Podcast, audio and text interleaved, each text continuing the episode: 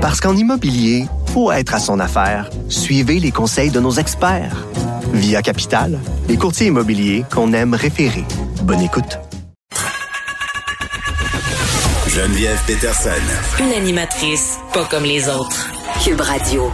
Un article qui a attiré mon attention ce matin dans le devoir à propos du système de santé, des choix qu'on aura à faire euh, si on atteint, si on veut, euh, ce fameux point de rupture euh, dont on parle depuis quelques semaines. Là, on sait aujourd'hui les cas sont quand même à la baisse, mais quand même, il faut pas évacuer ce spectre-là. Ça demeure dans les possibilités. On l'a vu là, dans plusieurs autres pays du monde, notamment avec l'arrivée du variant système de santé qui sont mis à mal. Grande-Bretagne particulièrement, ça va très, très mal. Et la question qu'on posait dans cet article, c'est une question médicale, mais c'est une question éthique surtout. Euh, on disait, bon, est-ce qu'il faut essayer de guérir les patients de 80 ans et plus atteints de la COVID si ça veut dire que des personnes plus jeunes ne seront pas traitées pour d'autres euh, maladies? Autrement dit, devrions-nous essayer de guérir à tout prix les patients particulièrement vulnérables atteints de la COVID-19 plutôt que de soigner des patients qui sont plus jeunes, qui sont affectés par autre chose et qui auraient euh, sensiblement plus de chances de survie? C'est des questions qui sont vraiment pas faciles. C'est des questions qui sont excessivement délicates et j'en parle avec le docteur Alaino qui est médecin de famille médecin en soins palliatifs au CHU de Québec, Université Laval. Docteur No, bonjour. Bonjour, Mme Peterson. Bon, évidemment, ce sont pas euh, des questions faciles, ce sont pas euh, des questionnements que les médecins, j'imagine, euh, aiment avoir en temps normal, même si ça fait partie du travail et même avant la pandémie. juste avant qu'on en parle, peut-être qu'on peut donner quelques statistiques parce que ça nous aide un peu à comprendre. 40% des personnes décédées de la COVID-19 avaient entre 80 et 89 ans, 33% 90 ans et plus. Donc, euh, ce qu'on apprend, c'est que 73% des personnes dont la mort est attribuable à la COVID étaient âgées de plus de 80 ans et plus, dont le questionnement euh, que j'évoquais, questionnement qui a été euh, amené sur la place publique, ça fait quelques semaines par des médecins à l'antenne de Radio-Canada. On entend ça, docteur nous, on se dit, statistiquement, ça fait du sens, mais humainement, est-ce que ça en fait? Ben, écoutez, euh, humainement, ça, ça, ça, en fait effectivement dans la mesure où on, on a vérifié quelle était la volonté réelle de chacun de ces malades. Et c'est un peu là où le bas blesse.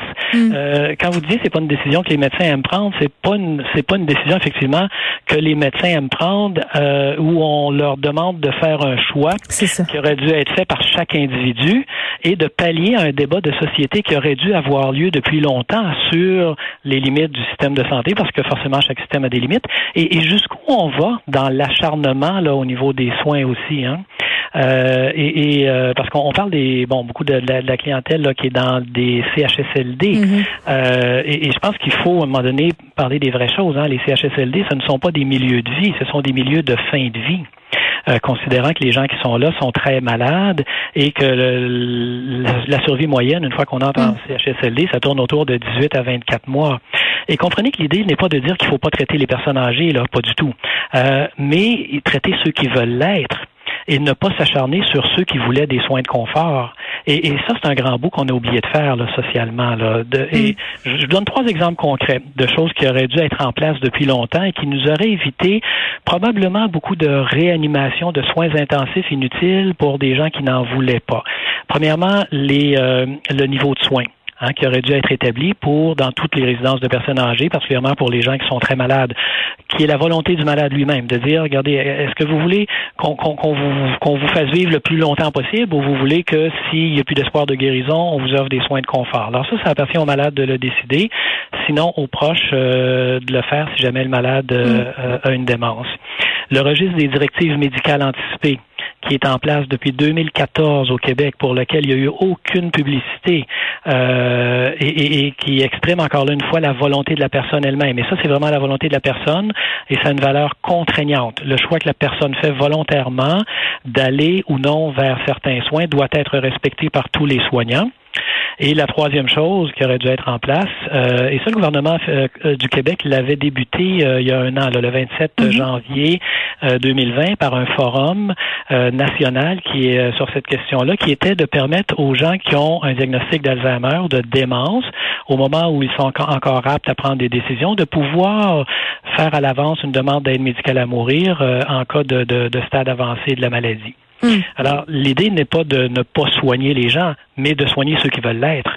Et la réalité, c'est qu'on retrouve euh, dans nos soins intensifs des gens qui ne souhaitaient pas nécessairement s'y retrouver parce qu'ils avaient des démences euh, et parce que les proches ont, ont voulu qu'on fasse tout ce qui était possible de faire. Oui, puis là, il y a cet exemple aberrant dans l'article du Devoir euh, d'un homme de 92 ans qui était aux soins intensifs depuis 555 jours. Euh, une personne avec une démence sévère, sa famille ne pouvait pas le débrancher. Comment ça se fait qu'une situation comme ça puisse se produire? Parce que moi, j'ai une question à vous poser, docteur No. Là.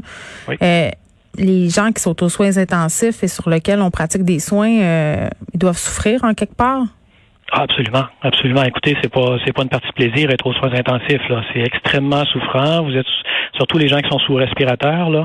Euh, on doit les garder dans des états d'inconscience. Euh, il y a des examens répétés, il y a du bruit, il y a du mouvement. Il y a c'est c'est extrêmement difficile les soins intensifs. Et euh, les, les intensivistes vont vous dire que pour une journée aux soins intensifs, vous avez besoin d'une semaine pour récupérer pour une seule journée. c'est pas parce qu'ils ont l'air de pas souffrir, parce qu'on les ils sont sous sédatifs qu'il n'y a pas de douleur, qu'il n'y a pas de détresse psychologique. Absolument. il y a tout ça là. Et euh, vous savez, et, souvent cette volonté-là, puis là, puis là, je parle des, particulièrement des, malades qui sont déments, là, qui ont des démences avancées. cette volonté-là des proches de tout faire, d'aller jusqu'au bout, là, euh, c'est bien souvent là, et c'est l'expérience qui nous le démontre là, mm. pour des considérations individuelles des proches, soit euh, par culpabilité, euh, soit parce que les gens euh, ne peuvent pas envisager un deuil et, essaient de le retarder le plus possible parce qu'ils veulent pas vivre la souffrance de perdre quelqu'un qu'on aime. Mm. Mais euh, ces gens-là pensent à eux, ne pensent pas forcément aux proches et ils n'agissent pas nécessairement dans l'intérêt du proche.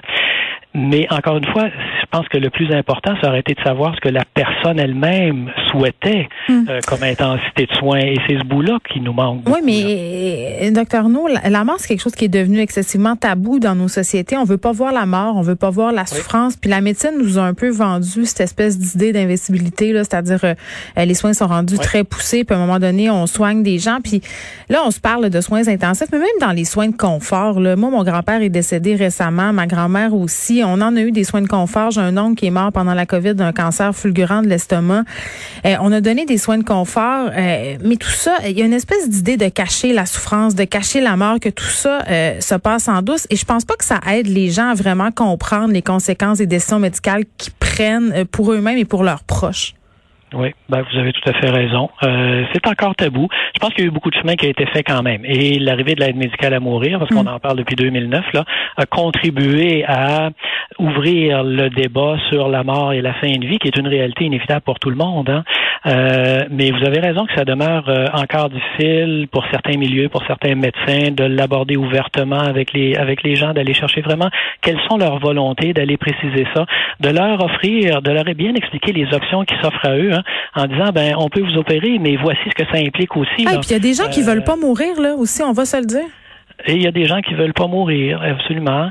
Et euh, vous avez, ben, vous savez, les, gens qui prônent la vie à tout prix ou la vie à n'importe quel prix, ben ça, ça s'appelle l'acharnement thérapeutique.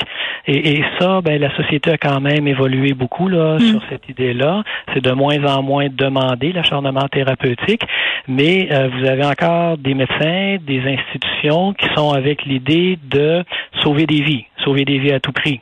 Euh, en oubliant que ben euh, il arrive une étape de la vie ou de la fin de vie d'un malade pour qui ben sauver la hmm. vie ce n'est pas l'essentiel, c'est plutôt sauver des fins de vie. Mais, docteur No, est-ce que vous êtes d'accord avec moi pour dire que de décider de la vie ou de la mort d'un patient en tenant compte seulement de son âge, soit pour euh, donner des soins ou encore le faire entrer aux soins intensifs, c'est pas juste? Parce que c'est pas toutes les personnes de 80 ans euh, qui sont dans la même forme physique. Vous parliez tantôt des CHSLD. Si on prend l'exemple d'une dame ou d'un homme qui vit encore chez lui, qui s'occupe, qui conduit, qui a des facultés cognitives qui sont toujours là, c'est épouvantable de se dire qu'on va faire le choix de pas le soigner. Oui, absolument. Ça peut pas être basé juste sur l'âge. Vous avez tout à fait raison. Vous avez des gens CHSLD euh, qui ont 70 euh, ans hmm. et euh, qui sont beaucoup plus malades que d'autres qui sont à domicile, qui en ont 90, là, qui sont très autonomes encore. Mais vous savez, quand on, parle de protocole de triage où hmm. on, espère ne jamais en arriver là, il faut à un moment donné faire des choix. Ça ne tient pas compte que de l'âge. Hein. Ça tient compte des chances de survie à la maladie aussi. Là. Mm. Donc, la décision ne peut pas être basée que sur l'âge de la personne parce qu'il y a, y, a, y a infiniment d'autres considérations aussi. Là. Puis en même temps, on a tous et toutes en tête des histoires de miraculés. Encore récemment, je voyais une dame de 101 ans qui a survécu à la COVID-19. Rien aurait pu laisser présager qu'elle allait passer au travers et pourtant. Absolument, absolument. Il reste que la grande majorité des gens très âgés atteints de la mm. COVID vont en décéder, mais il y a parfois de ces miracles qui surviennent, euh, évidemment, qui sont euh, mm. qui défient la nature. Bon, au niveau de l'argument euh, financier, parce que ça aussi c'est excessivement délicat. Là, je reviens à mon fameux exemple, puis j'imagine que des cas comme ça, c'est pas légion. Là, cet homme de 92 ans qui a été gardé 555 jours aux soins intensifs, n'empêche que garder un malade aux soins intensifs, c'est cher. Là, je pense que c'est quelque chose comme 5000 dollars par jour que ça coûte au système de santé. Et là, il y a des médecins qui disent on n'a pas les moyens. Mais est-ce qu'on veut vraiment tomber dans une médecine où on fait en quelque sorte le calcul coût-bénéfice? Non, ben, je pense que il est clair que l'argument ne doit pas être un argument financier. Dans l'exemple que vous donnez, l'aberration, c'est pas c'est pas le coût que ça représente, c'est vraiment. mais si la famille avait été exposée à le payer ce coût-là, est-ce qu'on aurait pris la même décision? Parce que ça aussi. Ben, vous savez, je pense que c'est pas de cette façon-là qu'on va réussir à convaincre les gens. On est dans un système de santé publique, les gens ont payé des impôts, euh, ils ont le droit d'être soignés. Euh, et, et, je connais pas cette situation-là évidemment là, mais je pense qu'il y a beaucoup de travail de communication à mm. faire avec les proches, et, et, ça peut être très ardu et, très long, hein, puis beaucoup de temps à investir là euh, pour amener aussi les proches à cheminer sur ben vers où on s'en va là. Euh, il y a aucune chance de récupération là. Euh, au, au, pire, les gens vont rester avec encore plus d'handicap que ce qu'ils avaient avant d'arriver aux soins intensifs. Là. Et, et, ça, c'est très exigeant en termes de temps et, d'investissement. Et c'est là où il faut faire intervenir toute l'équipe multidisciplinaire hein, avec les travailleurs sociaux, avec les psychologues mm-hmm. si on en a. Et il y, a un accompagnement des proches à faire à ce moment-là qui qui est pas toujours facile, j'en conviens. Il y a des médecins peut-être qui pourraient éviter des problèmes pour suivre les soins, puis on les comprend. Ah, ben absolument, absolument. Il y a des médecins qui vont s'éviter, je vais le mettre entre, entre guillemets, là, qui vont s'éviter du trouble en, mm. en, en, tout simplement répondant aux demandes des proches. Hmm. Euh, bon, vous travaillez en soins palliatifs depuis de nombreuses années. Docteur nous est-ce que vous direz qu'on a fait du chemin notamment euh, sur les directives médicales anticipées, les fameux mandats d'inaptitude, ou c'est encore une problématique que vous rencontrez souvent des gens qui n'ont pas préparé ça? Sur les directives médicales anticipées, malheureusement, on n'a pas fait de chemin du tout, là, hormis de les mettre en place, de mettre en place le registre. Là, en 2014, là, c'est très peu connu des Québécois. Et puis, écoutez, j'ai en mémoire là, euh, peut-être deux ou trois cent mille Québécois qui ont rempli leur DMA actuellement, leur directive anticipée. Là. Sur 8 millions, c'est pas euh, beaucoup. Euh, sur 8 millions, c'est très peu. Il n'y a pas de publicité qui est faite là-dessus, alors que c'est vraiment là un, outil important et, pas juste pour les gens qui sont en fin de vie, qui sont très malades, mais je vous dirais pour tout le monde. Là. De toute façon, des DMA, ça peut être évoqué n'importe quand. On peut les faire, on peut changer d'idée. Tant mhm. qu'on est apte, on peut les modifier. Donc, tu veux pas laisser ça euh, sur le dos de ta famille là, qui vont devoir prendre des décisions déchirantes. Ça fait de la chicane, puis ça rajoute à l'épreuve. Exactement, exactement. Et ça évite des chicanes de famille, mm. ça évite euh, l'acharnement thérapeutique, ça évite des soins non voulus. Et euh, comme je le disais, les, le registre des DMA, c'est contraignant. Alors que la famille soit d'accord ou pas, les professionnels ont l'obligation de respecter les directives que les gens auront laissées.